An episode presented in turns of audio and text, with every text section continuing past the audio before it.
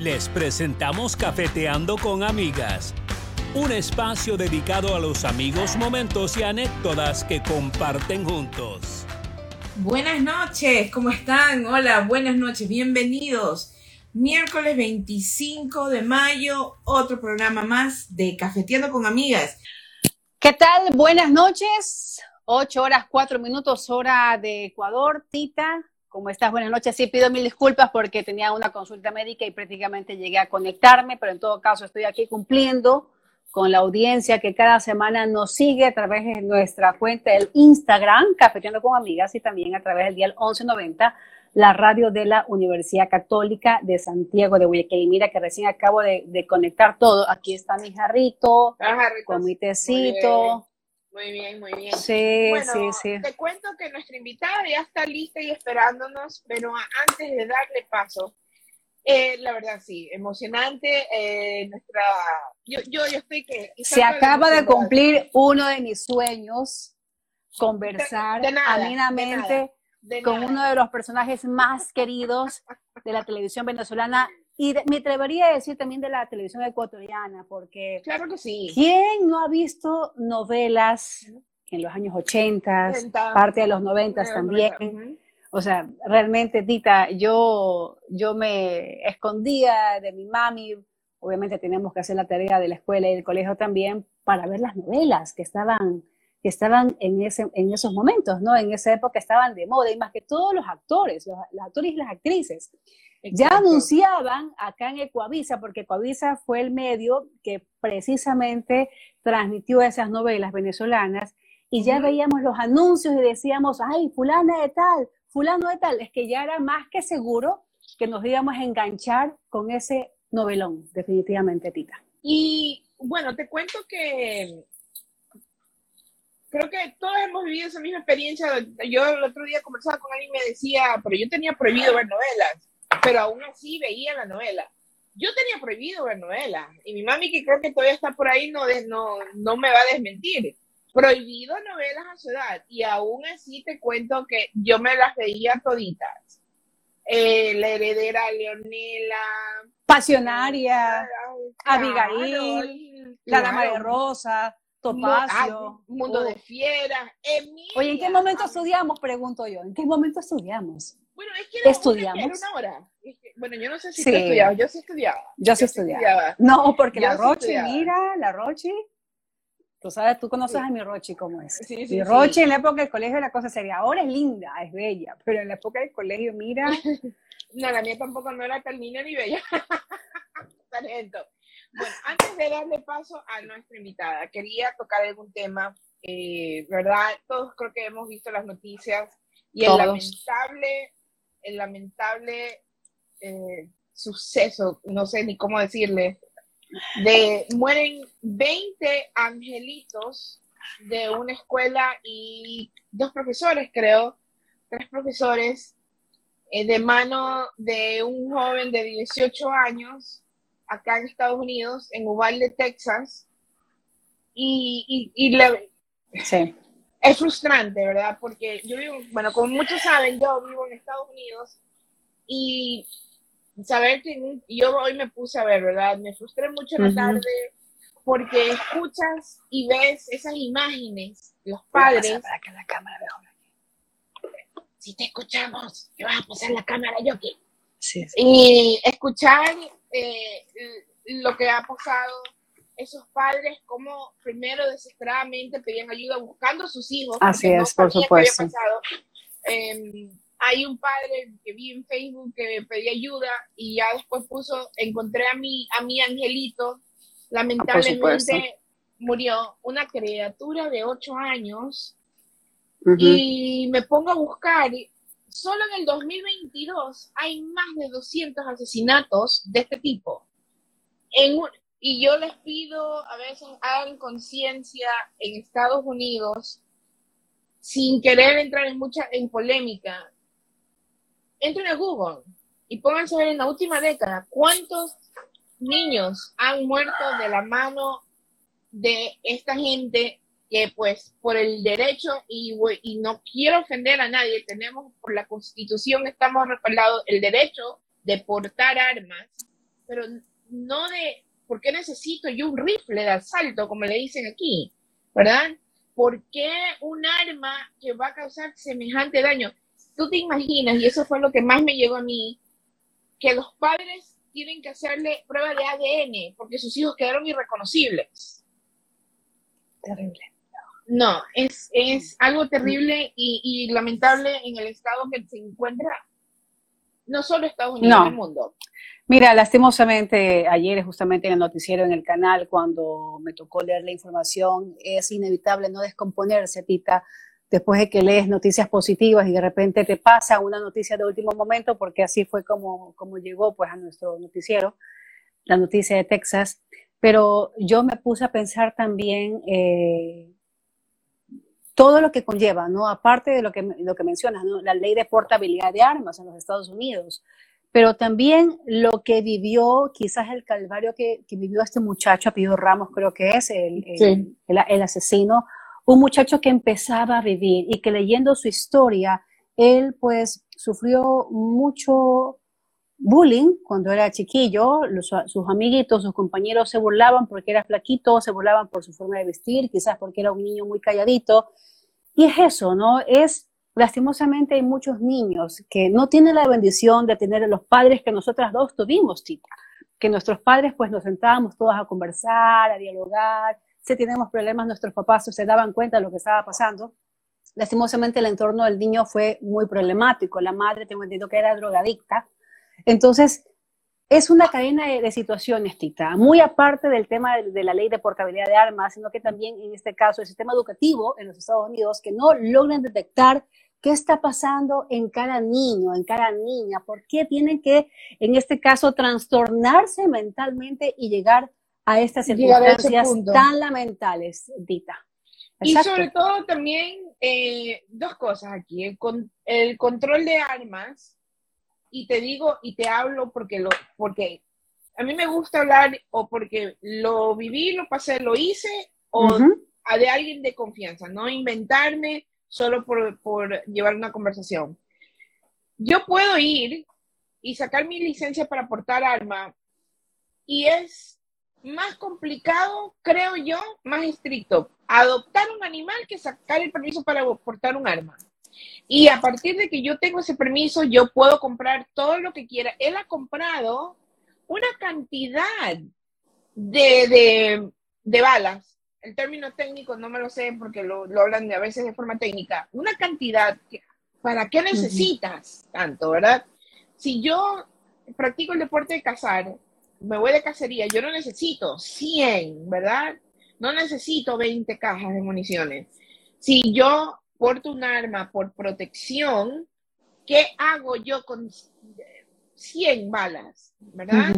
Entonces, pero no hay ese control. ¿Por qué? Porque es una industria aquí en Estados Unidos que, gana billones.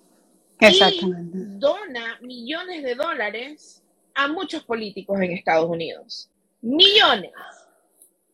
Tita, aquí lo importante es de que eh, las autoridades, el sistema educativo, como te insisto, traten de detectar en lo posible y eh, evitar circunstancias como estas, muy aparte de lo que mencionas, ¿no? Porque eso creo que pasa en cualquier, en cualquier país del, planeta. Sin embargo, pues eh, la salud mental es tan importante. Y hoy en la mañana, precisamente, hoy en, la, hoy en la mañana entrevisté a una psicóloga clínica en el noticiero en la mañana, hablando justamente del, del tema de la salud mental ¿Por qué llegan en este caso? Y, mira, hace dos semanas, cuando jugó el Barcelona, el clásico del astillero, mira los incidentes que pasaron acá en el Estadio Monumental. Cuando más bien deberíamos ir con qué alegría el primer clásico después de dos, más de dos años y medio de confinamiento en que hemos estado limitados, incluso muchos todavía tenemos la limitación de no poder estar junto a nuestros padres, nuestras familias, con nuestros, nuestros propios amigos y llegar al estadio y llegar a destruir el estadio y agredir a familias que llegaron a presenciar el clásico del astillero, el Barcelona y MLE que jugaban el primer, el, el, clásico que era muy importante, muy aparte, ¿no? En, cuanto al fútbol. Pero es eso, ¿no? ¿Por qué hay tanta violencia en el medio? Qué lástima, qué lástima. Y bueno, eh, lo importante y nosotras también como comunicadoras, Tita, es eh, llevar ese mensaje de paz, de pacificación, de tratar de conciliar cualquier problema que pudiese, pudiese existir en, cualquier momento. Sí, bueno, vamos a darle paso a nuestra querida invitada. Por favor. Hacemos una pausa y vamos y enseguida regresamos. Enseguida regresamos. Ya volvemos. ya le voy a dar paso a nuestra querida invitada, que estuvo muy puntual y atenta. Dice Elizabeth Sánchez. Ese es Yoko. Yo soy Tita Luz. Buenas noches. Bienvenida a Cafeteando con Amigas. Qué gusto, bienvenida, Luz. De pronto se interrumpió un poquito y, y, yo no me veo clara en la foto, pero bueno, tengo luz, pero no sé qué pasó. Ahí por. Bienvenida, Luz. Eh, como te decía, yo soy Tita, conmigo has estado conversando. La que pegó el grito fue Yoko, pero es exactamente lo que yo te dije hice cuando hablaba contigo al final de nuestra llamada. Digo, le dije, Luz, Luz, ahora sí te puedo decir, estoy saltando de la emoción de poder hablar con el Luz Peraza, alguien que nosotros pues retrocedemos incluso en nuestra infancia y recordamos con mucho cariño y recordamos esa época, yo le digo la época de oro de las novelas venezolanas, ¿verdad? Porque fue una época fantástica. Maravillosa. Gracias, gracias Tita y gracias Yoki. de verdad que es un honor estar aquí en Cafeteando con Amigas. Eh, quiero saludar a Carlos Castro que estuvo pendiente desde que hice la primera publicación de que iba a estar aquí, dijo que iba a estar con nosotros y ya lo vi por ahí, ahí veo a Adriana Araya, José Villasana, Alfa Gabriela, creo que decía una de Venezuela, así que em, me siento muy honrada por esta invitación, porque sé que hay muchísima gente en Ecuador que me quiere mucho. Yo tuve la posibilidad de ir allá como unas tres o cuatro veces una vez invitada por un canal de televisión, otra vez con una obra de teatro, luego con el torneo de las celebridades y me... Pancho Segura, claro que sí. Claro. Para, para Galápagos, eso es algo inolvidable. Y me parece que una vez más con otra obra de teatro, pero sí, la verdad es que me han mostrado muchísimo cariño y extraño ir allá porque hace mucho rato que no voy es bienvenida el uso. Es cuestión de coordinar nada más su itinerario. Hacemos acá las, las gestiones para que usted pues nos visite aquí en el Ecuador. Ay, gracias, gracias. espero que sí, espero que pronto. Luz, bueno, eh, comencemos y la verdad que, bueno, tengo que ser honesta, estuve pues como que desempolvando un poco los conocimientos y lo que uno sabía de Luz Peraza, ¿verdad? Miss Venezuela, lo que sabía, se conocía de Luz Peraza, ¿verdad? Miss Venezuela en 1976, eh, pero usted renuncia, si no me equivoco, a las 36 horas, porque se iba a casar, ¿verdad? Así es. Y esa decisión, eh, ¿usted en algún momento se arrepintió o para usted fue la mejor decisión? Mira, no fue una decisión pensada, pero al final yo he llamado todas las cosas que pasaron en mi vida diosidencias. Fueron cosas guiadas por Dios. Y no me puedo arrepentir porque haber renunciado me trajo probablemente más fama que si hubiese seguido en el concurso, aún yendo al Miss Universo, a lo mejor hubiese pasado sin pena ni gloria, porque en ese momento yo no era muy desenvuelta, no era muy entradora con la gente, era muy tímida. Entonces, muchos decían que yo a lo mejor hubiese sido la primera Miss Universo porque Judy Castillo, que fue la que quedó de primera finalista conmigo, quedó de primera finalista en el Miss Universo. Pero yo dije que no, porque ella incluso llegó a hablar cantonés allá en, en Japón porque tenía un tío que le dio ese dato, la enseñó a hacerlo. Yo no hubiese tenido esa habilidad, por ejemplo. Entonces es posible que, yo no hubiese ni siquiera llegado al cuadro de las, de las 10, qué sé yo. Uno nunca sabe. Y bueno, y el luz de repente la vimos acá y en muchos países de Latinoamérica eh, actuando desde muy joven. ¿Cómo dio ese paso de llegar a la televisión? ¿En algún momento se imaginó usted siendo actriz?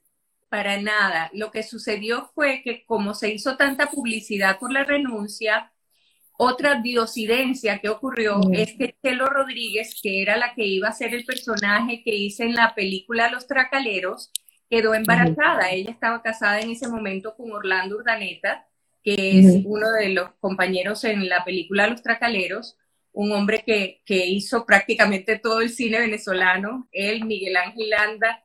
Este, entonces, ellos me llamaron porque dijeron, oye, nos conviene esta publicidad para la película, vamos a darle... Y entonces me hicieron el casting. Y cuando lo hicieron, ahí descubrí yo que yo tenía talento para la actuación, porque me dijeron lo que tenía que hacer y yo me imaginé todo perfecto, me monté en una camioneta imaginaria, hice que se frenara, abría la puerta, eh, me bajé de la camioneta, le di la vuelta, o sea, fueron muchas cosas que sorprendieron al director y me sorprendieron a mí también. Y usted dice tiene que tiene, usted reconoce que tiene talento de luz y, y me viene a la memoria tantos personajes. Usted es una actriz versátil. Fue villana, fue hija, fue incluso hasta hace poco fue también madre. ¿Qué es lo que le faltó a Luz Peraza quizás de representar o personificar durante tantos años de carrera artística? Bueno, pero te cuento que aparte de ese talento innato que descubrí que tenía, cuando me dijeron que iba a protagonizar, yo dije, pero yo no soy actriz. Y me preparé. Yo estudié actuación, me gradué de actriz y después incluso trabajando como actriz yo seguía haciendo cursos em, con, una, con un especialista que se llamó Juan Carlos Yo creo que él murió, Juan Carlos Gené. Él iba a Venezuela y daba, se oye un ruido raro. Él iba a Venezuela y daba unos cursos para mejoramiento profesional de actores entonces yo hacía esos cursos y me sirvieron de muchísimo. Y, claro, eso, yo me tomé eh, esa carrera con responsabilidad. Yo siempre fui muy artística. Ahora, lo que más me gustaba de la actuación era eso, la creatividad, crear un personaje, vivir ese momento, el personaje. Pero el medio no me gustaba tanto, eso de, de estar figurando y, de tener que estar arreglada de punta en blanco todo el tiempo, eso no, no, me, no me gustaba tanto, pero bueno, me adapté y hice una carrera de 35 años, tuve a mis hijas, eh, pude compartirme entre ellas y la carrera, así que creo que, hice una buena vida.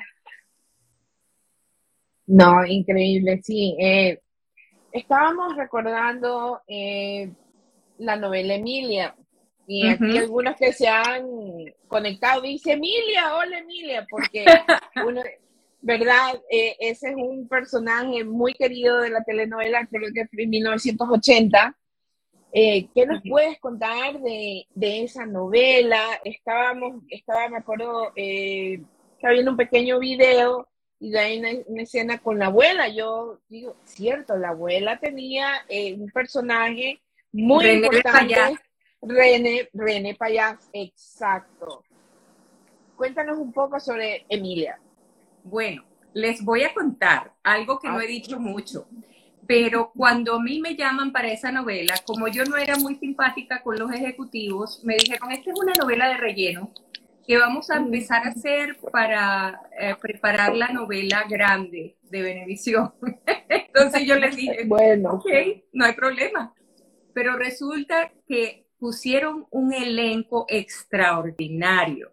O sea, yo estaba respaldada, no fue que yo tuve el éxito por mí, no, yo estaba protagonizando con Eduardo Serrano. Pero en esa novela hacía mi hermana Hilda Carrero.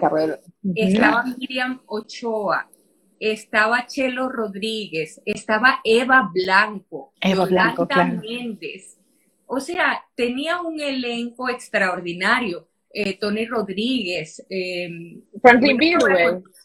Franklin, Franklin Virgües, qué divino, claro que sí. Elba Escobar eh, incluso Flor Núñez entró en un momento determinado a la novela también.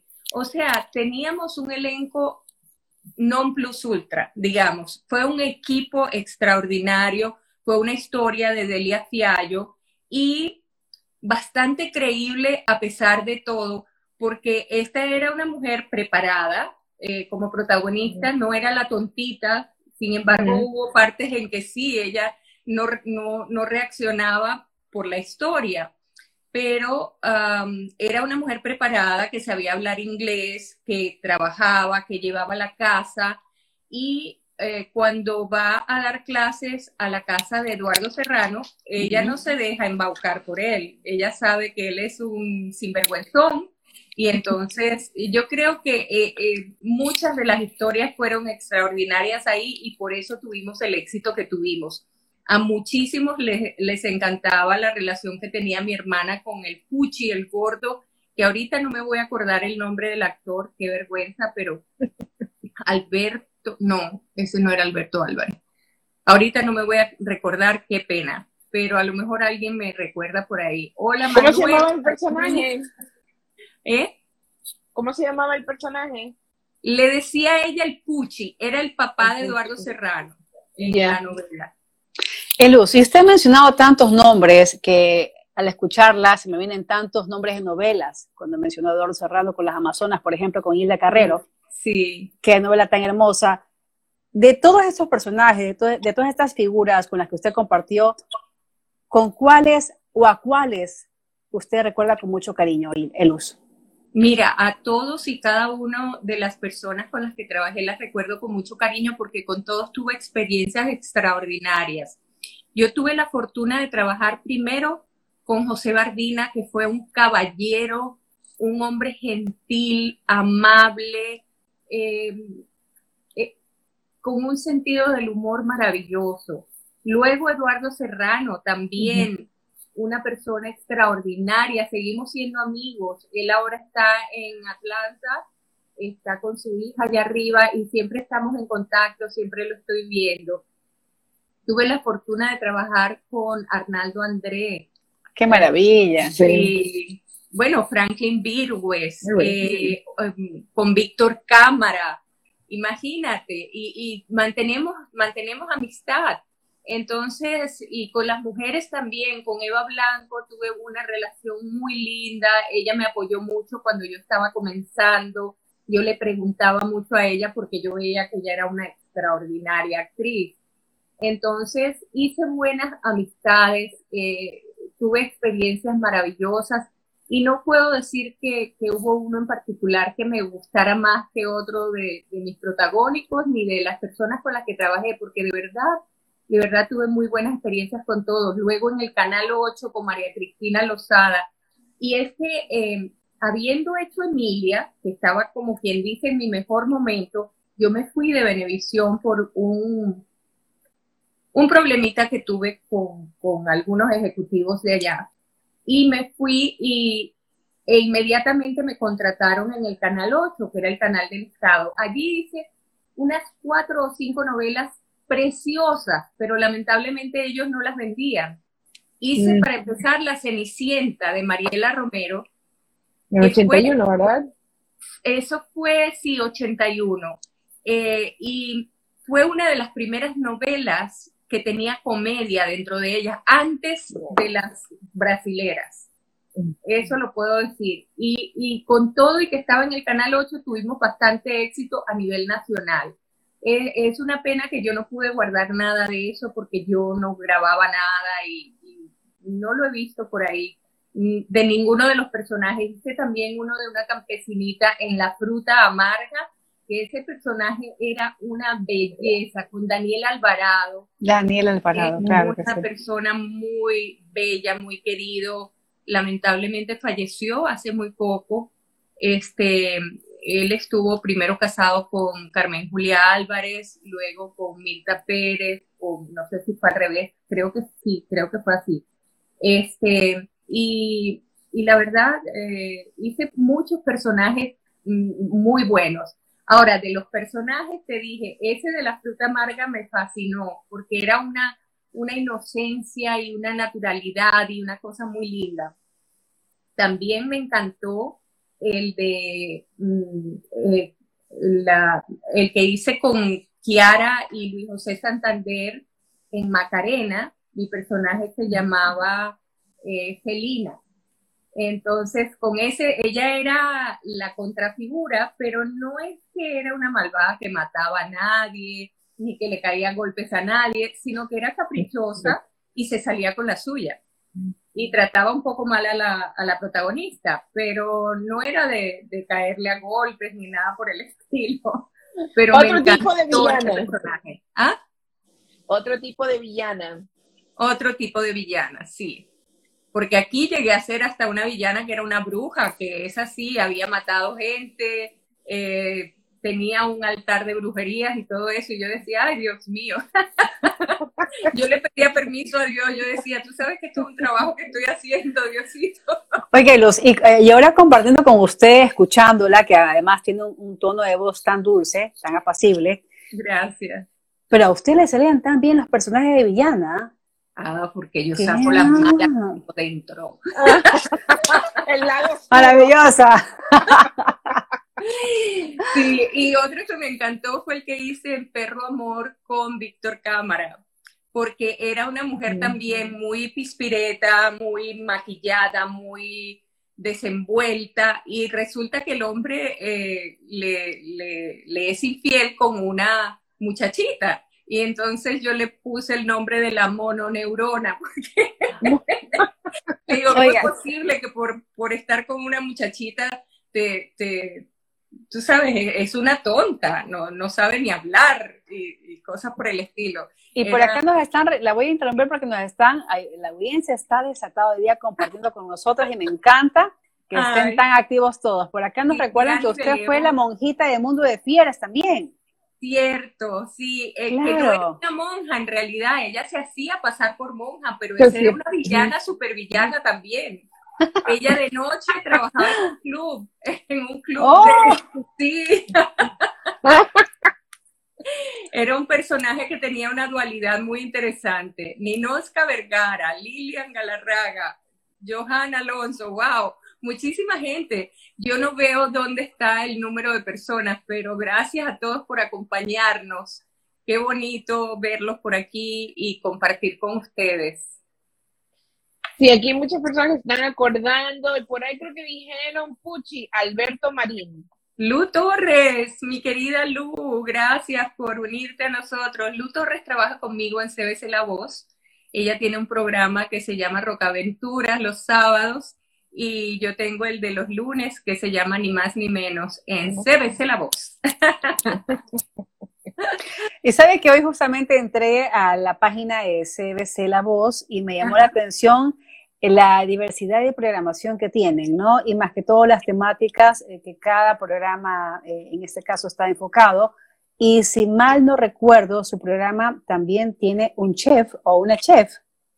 Eh, tuve un chef por un tiempo, pero sigo dando yo recetas de vez en cuando. otras veces hablo solamente de los alimentos o de qué alimentos son mejores para la salud.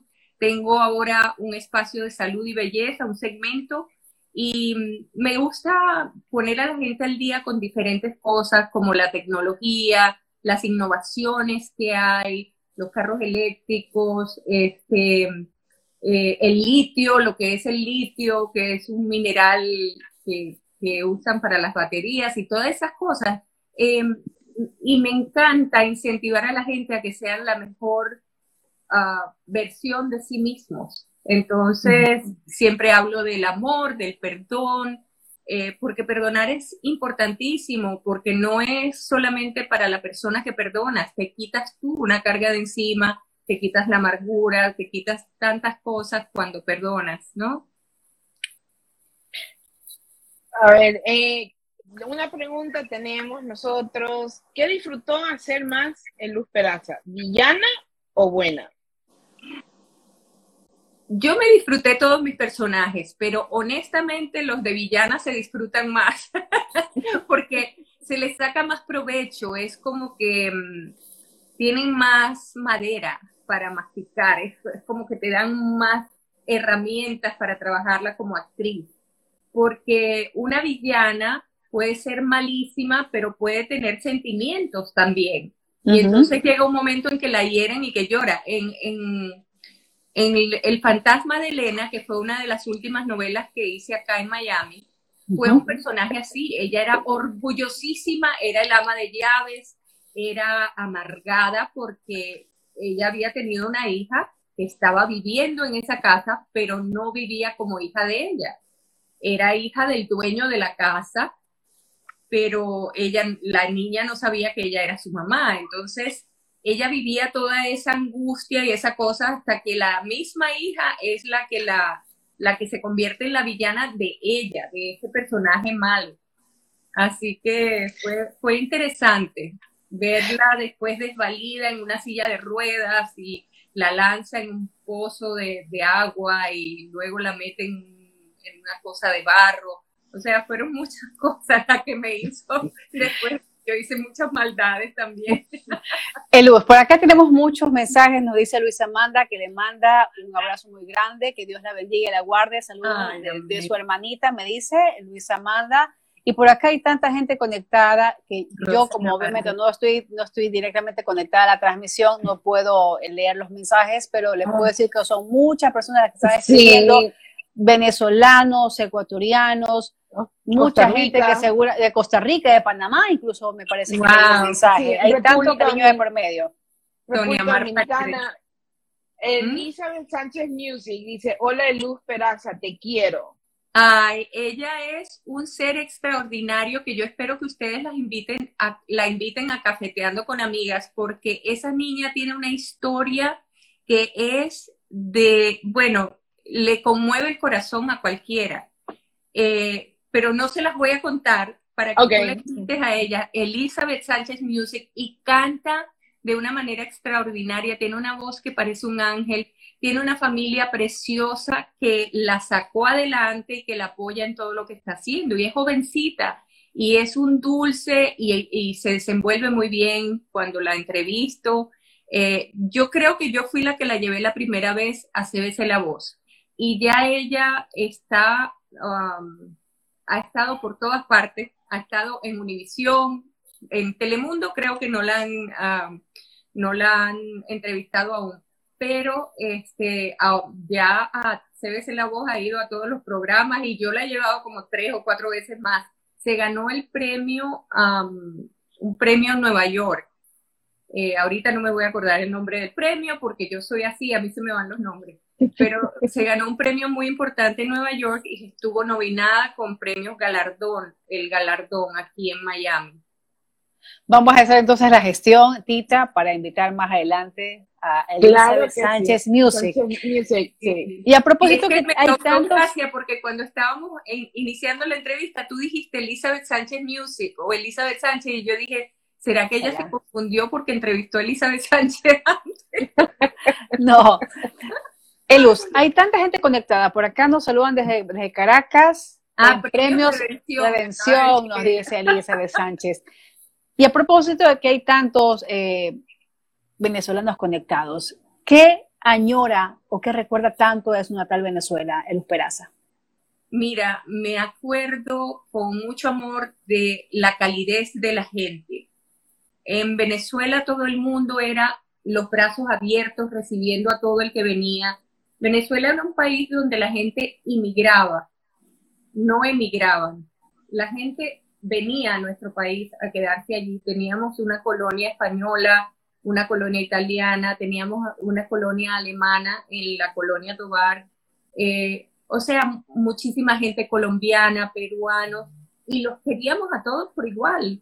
Eh, fue, fue un país que recibía a todo el que venía. Y esa calidez, lamentablemente, la última vez que estuve allí sentí que se había perdido. Yo fui para hacer una novela ya, que fue con, José Bardina, con Arnaldo André, em, y no, yo, yo estaba en la calle y yo veía como me miraba la gente y yo decía, ya este no es mi país. Había como un resentimiento, como un...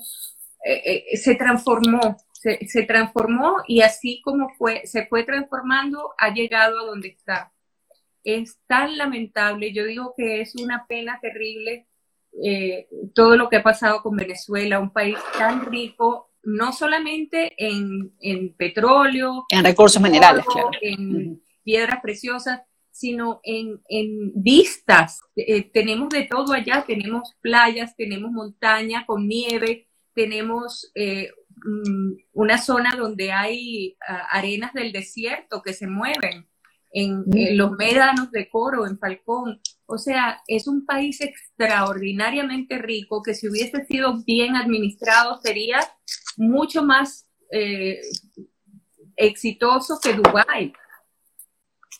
La gente y sobre todo este talento nos hacían justo una pregunta, ¿verdad? ¿Cuántos años duró la época dorada de las novelas venezolanas? Porque creo que mi, al menos en mi referente, y creo que tuyo también, yo que iba a hacer las novelas venezolanas. Eventualmente ya, ya no aparecían, ya fueron menos las novelas venezolanas, y bueno, entró las brasileñas, ya entró México un poco más, pero ahora son las turcas. Las turcas ahora, las colombianas, son muy buenas las colombianas, pero el, ese sentimiento, esa historia, como las venezolanas, creo que yo no he vuelto a ver, sinceramente. Pero ¿cuánto tiempo duró esa época de las Yo creo que fueron unos 25 o 30 años, porque empezaron desde, desde antes de que yo empezara. Y, y otra cosa que te iba a decir es que yo entré a Venevisión y me pusieron inmediatamente de protagonista, porque eso fue otra diosidencia, que fue que Lupita Ferrer, que era la protagonista por excelencia de Venevisión, se había casado y se había ido a Hollywood con Hall Bartlett a probar suerte allá, hizo cantidad de películas con él allá en Hollywood. Eh, mm, eh, tenían también a Ada Riera, pero estaba embarazada, y a Rebeca González, que también era protagonista de ellos, se había ido para otro canal. Entonces, cuando ellos me ven a mí trabajando en los tracaleros con Toco y Orlando, que trabajaban en Venevisión, me llamaron e inmediatamente me pusieron a trabajar en una novela que ya estaba comenzada, que fue Balumba. Y cuando me di cuenta, me estaban dejando con el protagonista, que era José Barbina. Y después de eso me dicen que voy a protagonizar Cumbres Borrascosas. Ahí fue cuando yo les dije, no, ustedes están locos, pero me dijeron que sí, que tenía que ser yo. Y y pues me puse a estudiar y a trabajar al mismo tiempo. Fue duro, fue fuerte, eh, fue una experiencia increíble. A veces estábamos hasta las 5 de la mañana grabando en ese estudio, lluvia, con perros, eh, con montañas, con abrigos y botas. Y bueno, este, eh, fue impresionante todo lo que hicimos en Cumbres Borrascosas. Eluz, ¿y usted es mamá? Cuando sus niñas eran pequeñas o cuando estaba embarazada. y es abuela. Qué lindo, qué gran, qué gran bendición, Elus, la felicito. Pero cuando le tocó a usted la maternidad, ¿usted le puso un stop a las grabaciones o pudo en este caso alternarse sin ningún problema? Mira, con mi primera hija, con Eileen, yo estuve grabando desde que antes de quedar embarazada, quedé embarazada y estuve haciendo una novela donde se suponía que me violaba eh, Martín la Antigua en la playa y yo quedaba embarazada. Y entonces hacía la pareja con Leopoldo Renault, otro actor, y eh, di a luz en, la, en la semana que dieron de vacaciones de carnaval. Entonces ellos hicieron una doble haciendo como que yo estaba pariendo y luego fueron a mi casa a tomarme en una cama como que estaba en el hospital con la bebé con mi bebé, que fue mi primera hija. Yo no tuve ningún malestar en ninguno de los dos embarazos. Este, a mí lo único que me daba era sueño. Mucho sueño nada más. Me consentía muchísimo. Y con mi segunda hija, yo estaba trabajando en el Canal 8, pero en ese momento que quedé embarazada, no estaban haciendo producciones y no me habían metido a mí en una producción. Entonces tuve a mi niña pequeña y ellos me llamaron y de pronto me dijeron que mi contrato ya no, no, no lo tenía más. Porque eh, cuando, cuando fui a, a preguntarles era porque yo estaba reclamando la cantidad de horas extras que había hecho y que ellos no me habían pagado y entonces tuve un impasse con ellos en ese sentido y luego quedé embarazada, entonces no me podían votar después que di a luz, entonces me liquidaron. Pero eh, una de las cosas que me dijeron es que yo no iba a visitar a las oficinas. Y yo le dije, es que ese no es mi estilo. Oiga, Luz, por acá tengo unos mensajitos, nos dicen saludos desde Costa Rica, nos dicen, nos dice Tico Wayne, también se acaba de unir Calderón Sigüenza y muchas personas que se están integrando a la transmisión ya nos están siguiendo y queremos agradecerle a todos ustedes y también agradecerle a los amigos de la radio de la Universidad Católica que también están enlazados en el dial 1190 AM. Y de repente, cuando usted pues hablaba de, de Cumbres por las Cosas, los tracaleros, usted hizo muy poco cine, Elus. ¿Cómo así no, no se entregó del todo al cine? Quizás no fue el momento o no le llamó la atención. Hice muy poco cine porque en todas las películas del cine venezolano me pedían un desnudo y yo decidí no hacer desnudos. En realidad yo hacía semi-desnudos, yo me tapaba aquí, salía con ropa interior y lo que fuera, pero ellos querían que yo saliera así, totalmente mostrándose. Y yo dije, no, yo no, eh, no es mi estilo, yo soy mamá, tengo niña, eh, tengo familia, entonces no quiero hacerlo porque yo siento que una vez que uno se destapa así en una pantalla, ya la gente no te mira igual en la calle, no hay el mismo respeto. Entonces yo siento que en medio de todo, con toda mi inexperiencia, eh, habiendo trabajado tan fuerte como lo hice y siendo tan responsable como lo fui, porque nunca tenía, siempre tuve mi letra aprendida, siempre llegué a tiempo, siempre estaba con la ropa impecable. Eh, entonces me gané el respeto no solamente de, de, mis compañeros actores, sino de los directores, porque al principio nadie me quería, porque decían, esta es una experta y la pusieron aquí de protagonista mientras había tanta gente esperando por su turno pero no fui yo que me puse ahí, ni hice yo nada que, gracias a Dios, de lo que me pudiera avergonzar para que me pusieran ahí. Fue decisión de ellos. Ellos decidieron que esta era una cara de protagonista y que otras personas que estaban ahí no tenían, según ellos, cara de protagonista. En realidad son cosas que uno no puede eh, controlar, pero yo digo que, que Dios me sacó adelante porque yo siempre he creído en Dios. Ahora sí soy cristiana y y por eso mucha gente eh, me saluda por ahí y me da bendiciones, porque ya saben que tengo 12 años sirviendo al Señor en un ministerio que se llama Christian Vision, TV Global, eh, en su parte de audiovisuales. Comencé con ESPs, que es donde hicimos los, los videos cortos para, para las redes sociales, cosa que me llenó muchísimo, porque, sabes, en esos videos nos enfocamos no tanto en que fuera cristiano, sino en valores. Y yo siento que en Venezuela lamentablemente se perdieron mucho los valores y por eso llegamos a donde estamos. Porque en Venezuela, como había tanto, eh, la gente decía, pica adelante, ponme donde hay para ver cuánto saco. Y yo me paro encima del que sea para lograr lo que quiero. Ese tipo de cosas. En lugar de eh, ser honesto, de buscar la honestidad, el respeto, eh, la cordialidad en el trabajo, ¿entiendes? Entonces yo me sentí fascinada de hacer esos videos por esa razón. Elus, la escucho a usted y la siento tan familiar, la siento de, de compartir mucho con la familia, ahora con su, con su nieto, con su nieta, tengo con sus hijas. un nieto y una nieta. Bueno, y tengo con sus nietos. nietos tres gatinietos de mi hija mayor. Ah, tres gatinietos. Gatinietos. Gatinietos. Si es de la familia entonces. Escuche, gatinietos. y Pero un en todo caso la siento, también. también, igual que mi mamá, perrinieto y gatinieta. Pero en todo caso la siento a usted muy familiar, la siento a usted que usted, a usted le gusta chochear con, con sus hijos, con sus hijas en este caso, con su familia entera. ¿Es así en Luz Peraza o me equivoco?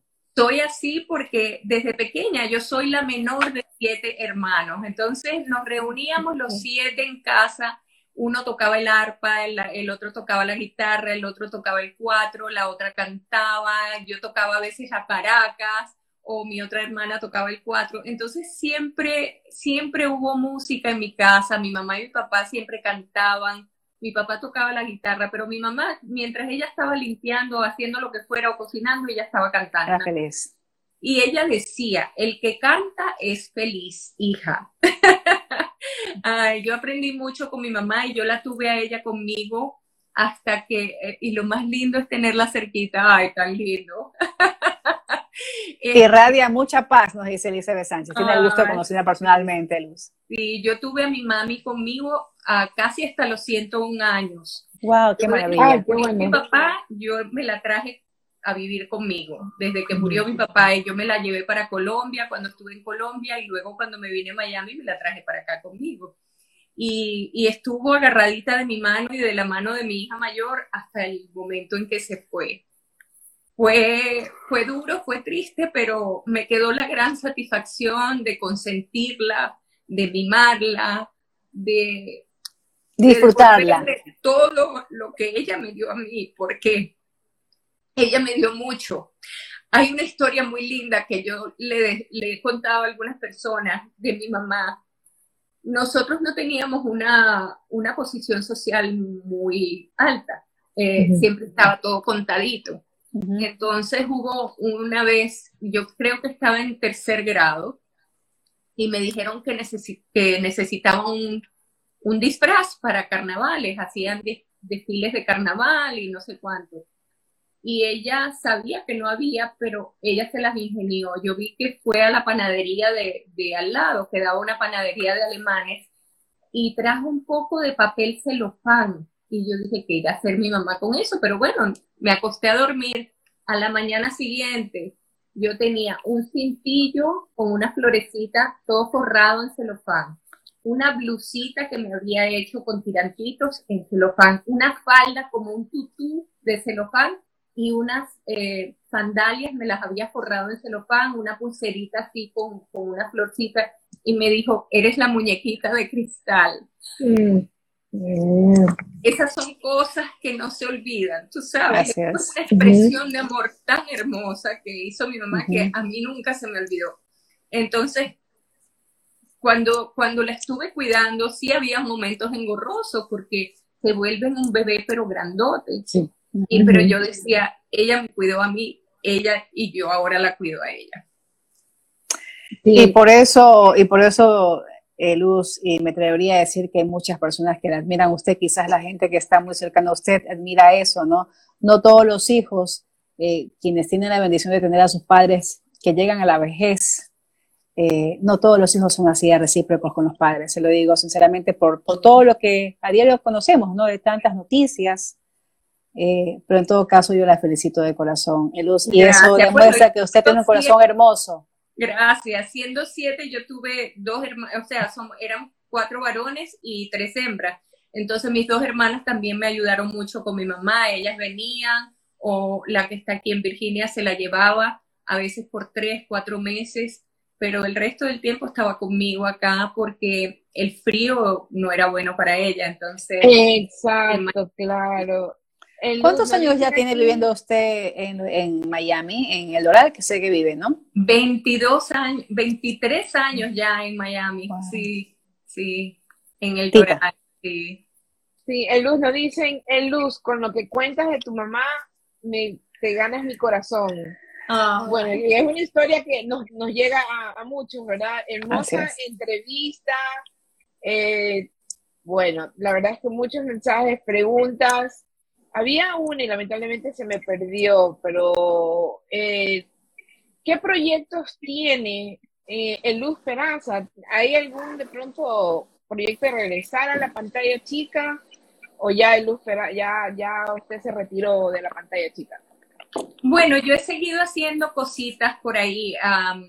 el domingo pasado hice con Fabiola Romero, que es una compañera actriz también y locutora de radio, hice un cortometraje que es para una compañía de seguros, pero ellos eh, han estado haciendo eso desde hace mucho tiempo que se llama la familia, la familia perfecta o la buena familia, algo así.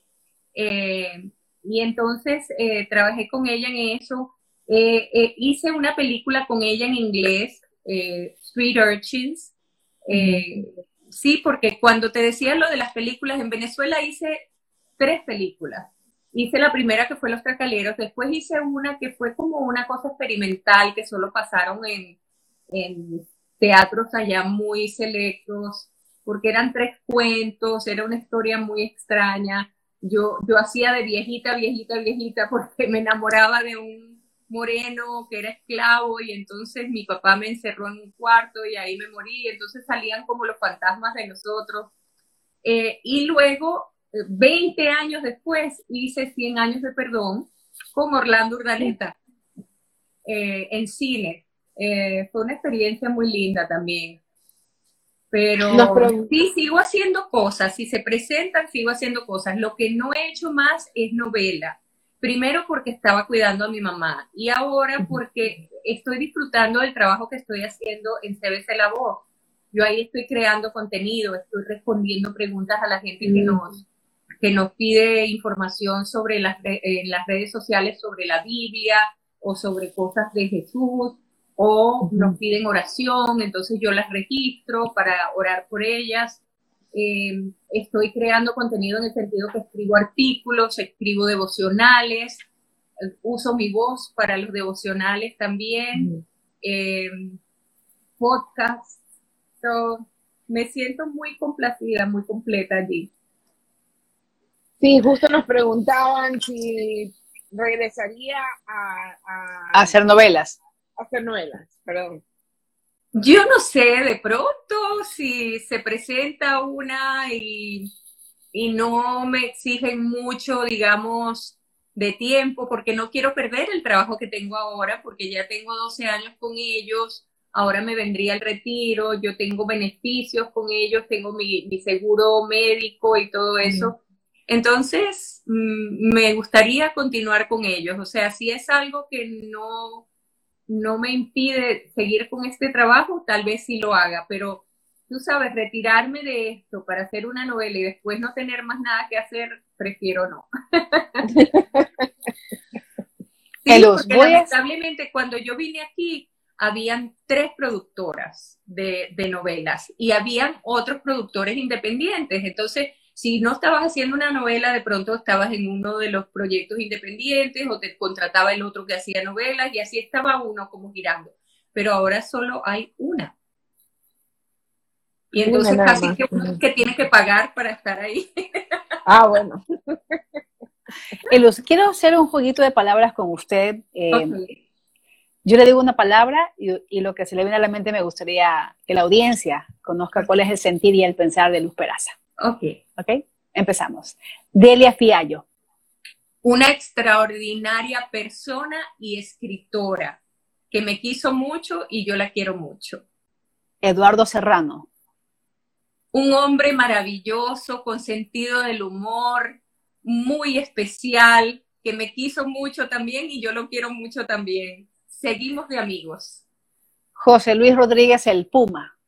José Luis es una persona extraordinaria, él tuvo muchísimo éxito como cantante, hicimos una sola novela muy corta juntos y somos diferentes.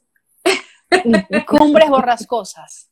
Cumbres borrascosas fue una experiencia maravillosa para mí, fuerte, dura, difícil, pero me enseñó que a pesar de mi inexperiencia tuve muy buenos momentos como actriz en ella.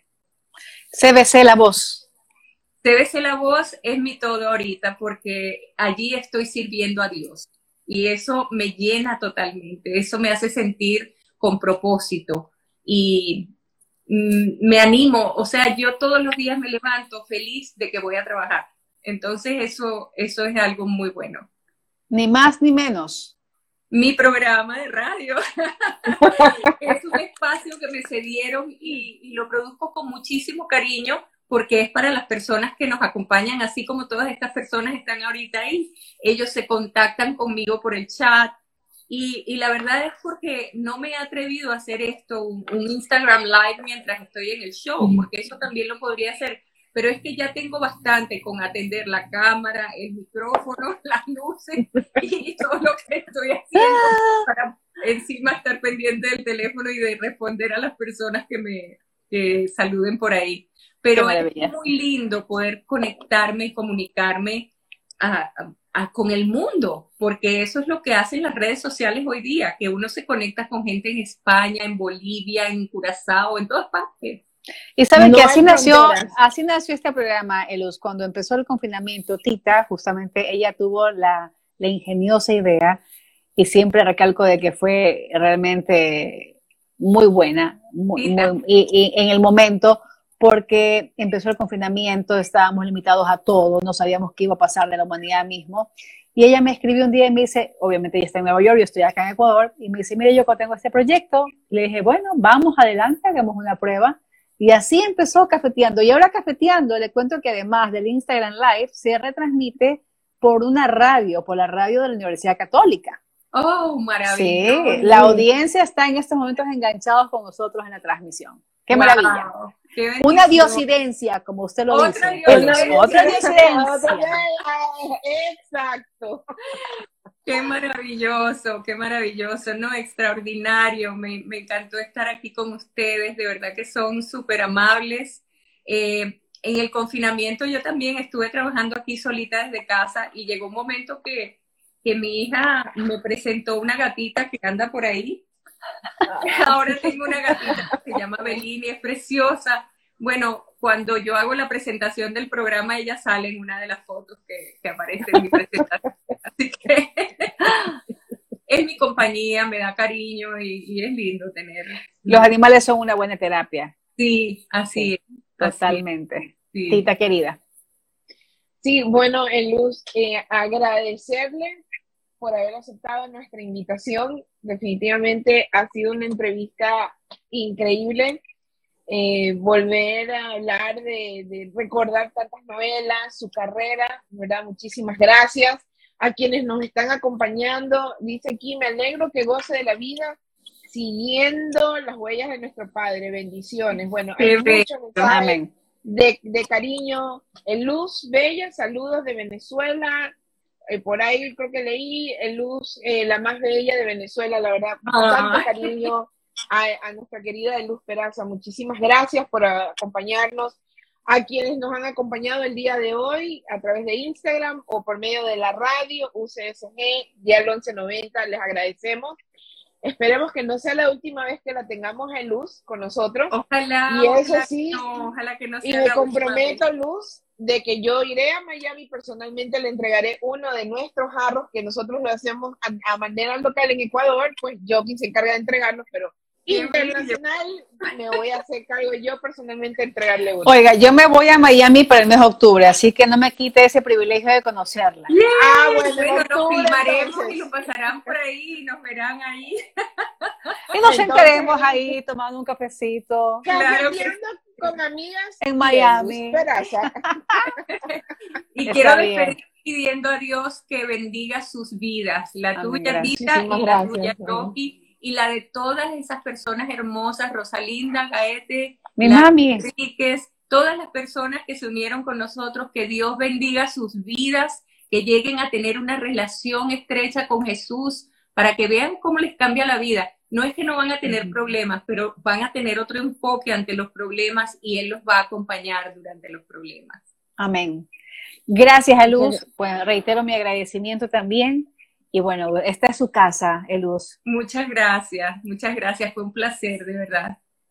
Bueno, y con esto finalizamos nuestra transmisión. El próximo miércoles, si Dios lo permite, estaremos con una invitada maravillosa, doña Raquel Gendry, naricitas rojas porque es el Día del Niño, 1 de junio, así que también tenemos que darle espacio a nuestros niñitos, a nuestros pequeñitos de casa. Muchísimas gracias a todos por acompañarnos. Nos vemos la próxima semana. Que tengan buenas noches. Buenas noches.